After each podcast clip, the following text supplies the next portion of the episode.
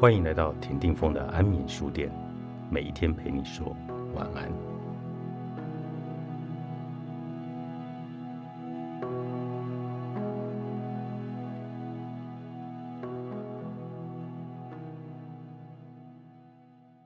欢迎收听人生实用商学院之安眠书店，保证让你睡不着。田定峰你好，你好，丹如好，我们上次要来检讨，因为他最近有一个平台，你的平台叫什么，Mr. 丰田。Mr. 丰田，因为丰田呢，其实我觉得蛮有意思，他刚好就是田定峰，然后倒过来念叫丰不错啦，你。这个名字真的取得不错。那我想请问你，就是我们现在要来谈有一个产品的结构，应该是你第一个产品，对不对？。对，因为那个时候 Mr. 丰田这个平台还没有开始做，那我们现在做一个产品，然后这个产品呢，我就有一个同事跟我说，这个这个产品呢，我们可以从麻辣锅开始，因为那时候是冬天嘛，去年的冬天，然后就嗯可以哦，因为现在很冷，大家都很喜欢吃麻辣，然后吃素的人呢，嗯，不知道去哪里吃麻辣，没有麻辣可吃。那我自己本身呢，又是喜欢吃花椒啊，是麻辣这种东西。对，所以我就想说，哎、这产品很有机会，因为它有独特的市场机会，我所以我就觉先我先来讲哦，对不起，让我插播一下，错误一。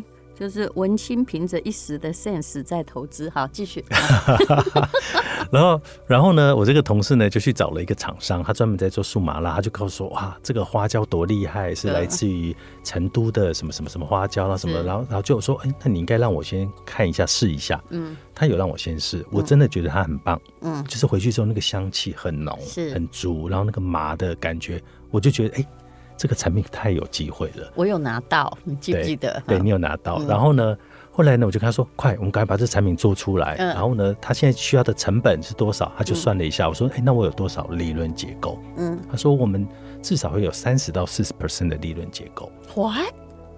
好，二，自以为利润够，”对，然后说：“哦，三十到四十，那好像也可以，不错啊。假设我一盒，比如说我一盒是一千五、一千六嘛，嗯，那如果你有三十、四十，包？五包啊，哦，那我就觉得利润结构还不错啊。然后我就知道你的问题在哪儿吗？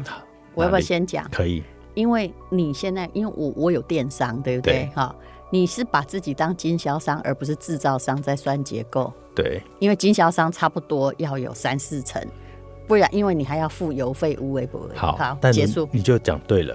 然后等到后来呢，我们整个把它就是在做的过程中呢，哎、我就发现不对啊，为什么这么慢？那个进度很慢很慢。嗯，然后我就一直催，我说，哎、那现在有什么问题？他就说，哦，那个什么需要什么什么什么什么过程，需要什么什么程序。然后我就想说，嗯，可是也不应该这么久吧？而且你知道，其实只要一贩售哈，如除非你一给家里出了菜有菜奇亚卖哈，嗯，你就还要有各种食品法规。对对对对对。那那当然，代工的食品本身应该要因为因为他们本身他们其实就有对了，所以这个部分我觉得还好。他到底做了多久啊？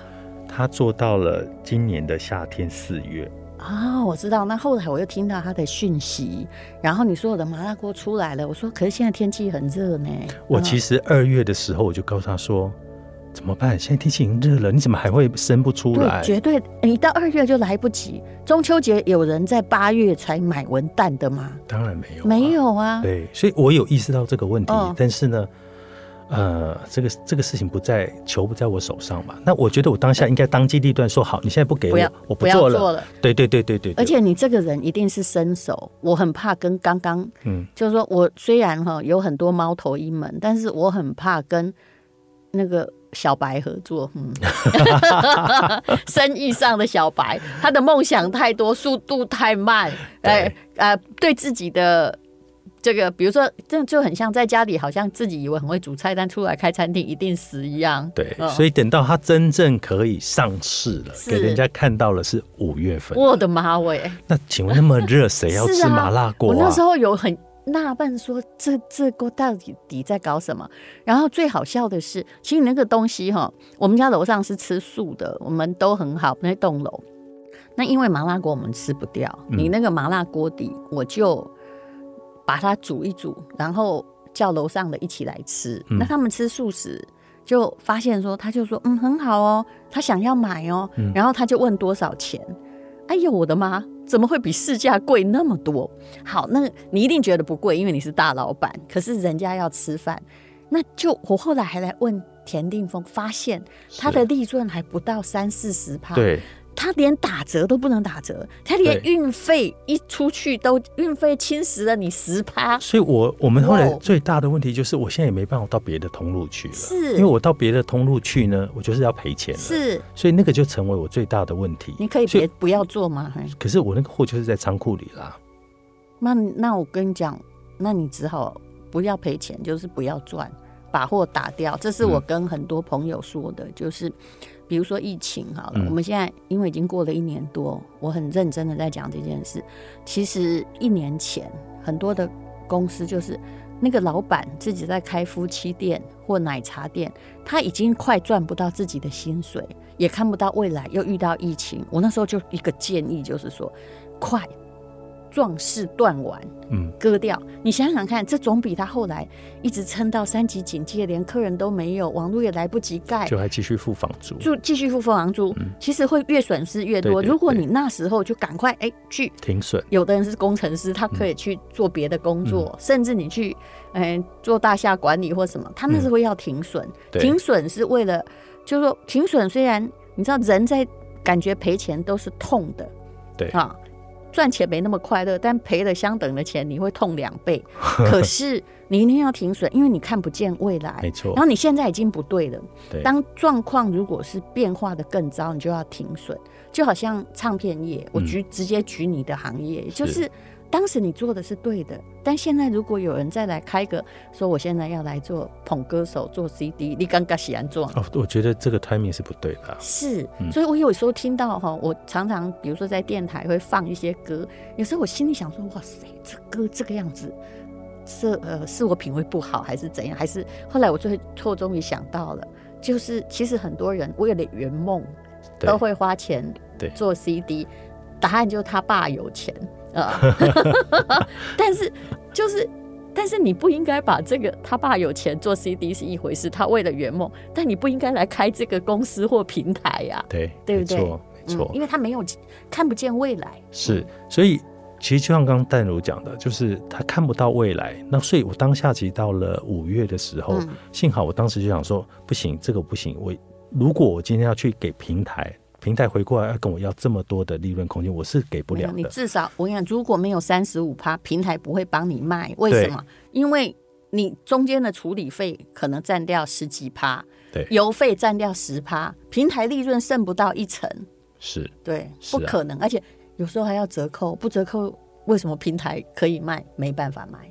嗯，对啊。所以我们一开，我觉得一开始这个这个事情就没有想清楚。那为什么？你的东西已经卖的蛮贵的，那为什么就是成本那么高？我真想不懂哎、后来我们有去分析它里面的所有的结构，嗯，那的确它有它的特殊性，比如说什么二荆条的什么什么辣椒啊，嗯然后来自于不同的地方的这些东西，它的确都是好的东西啦，嗯所以它的成本是比较高。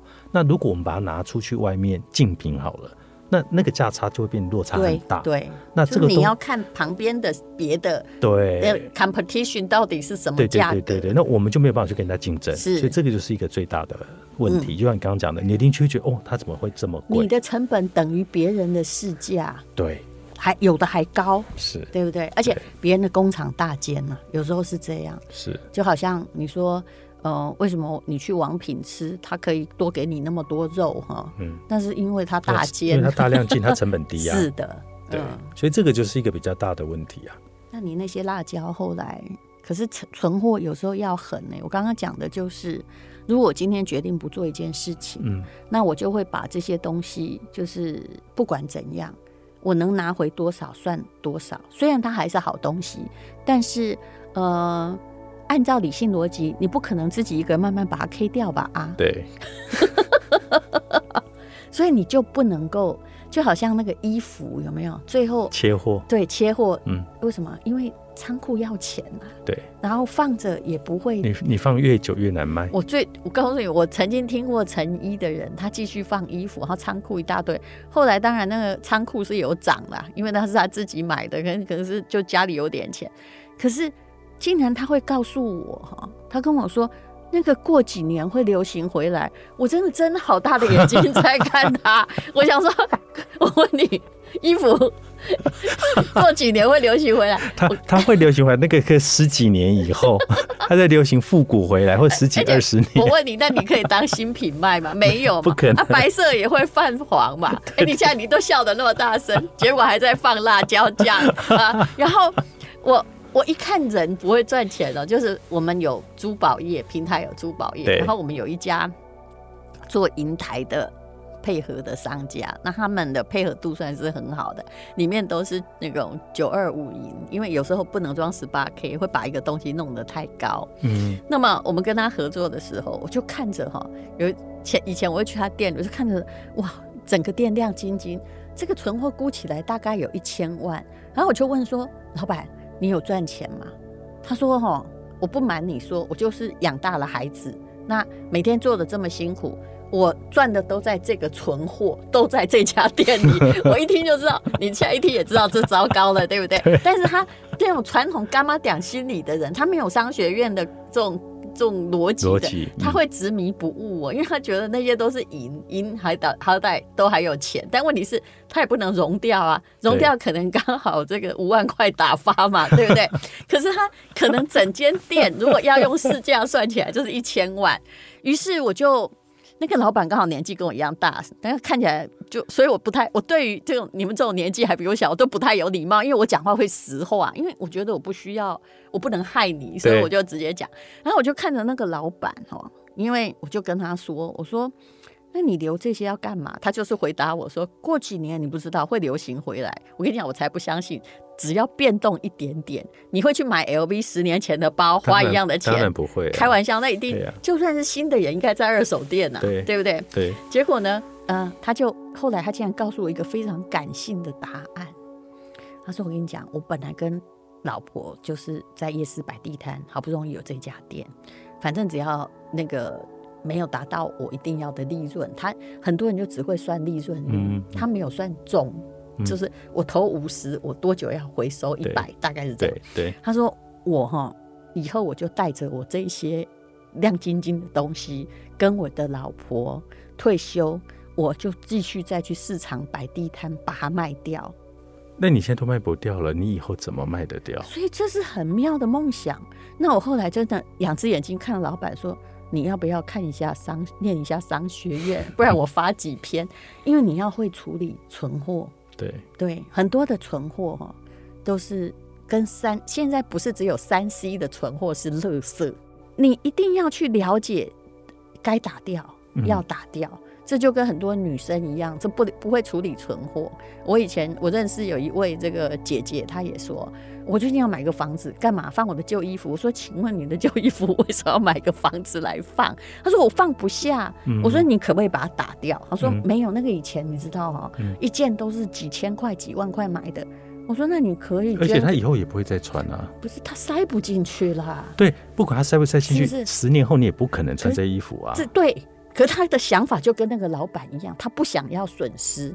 当你不想要损失，其实商业最需要砍掉就是有些东西你要止止损。止损，虽然心理学研究，你赚一百块的快乐是一，你赔一百块的痛苦是负二。对，你这个就跟别人说，哎、我股票哈虽然有很多是币值，但我跟你讲，我没有卖，从一百块剩下十块，我不背都不掉哦。哦你如果会讲这个，或刚刚跟我讲的那些心理，告诉你，你这辈子不会赚钱。对，嗯，除非你有把握那个十块会再变回一百块，可是那个基本上是不可能可能对对对对对对，所以当断即断。对，所以财务上最理性的策略就叫做蝮蛇遮手，壮士断腕。对，嗯对。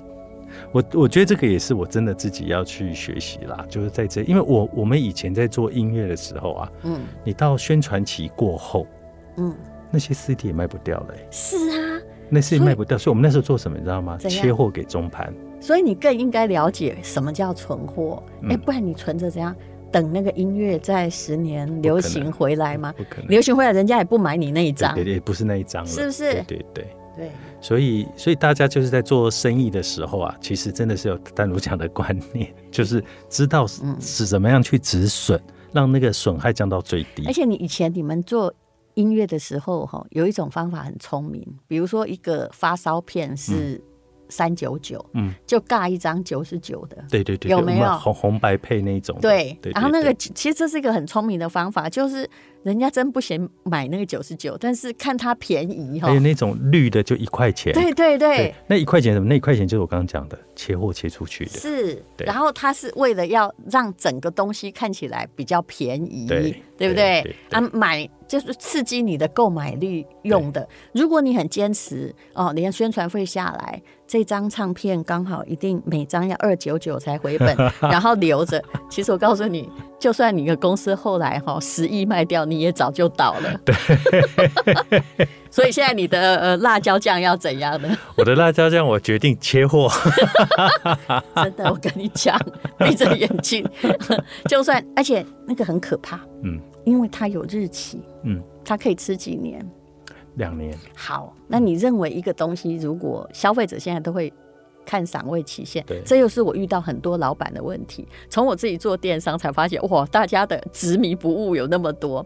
那个两年，你认为消费者会多少多久就觉得哦，好像不是很新鲜来了？应该是一年以后，对不对？不对，啊，是吗？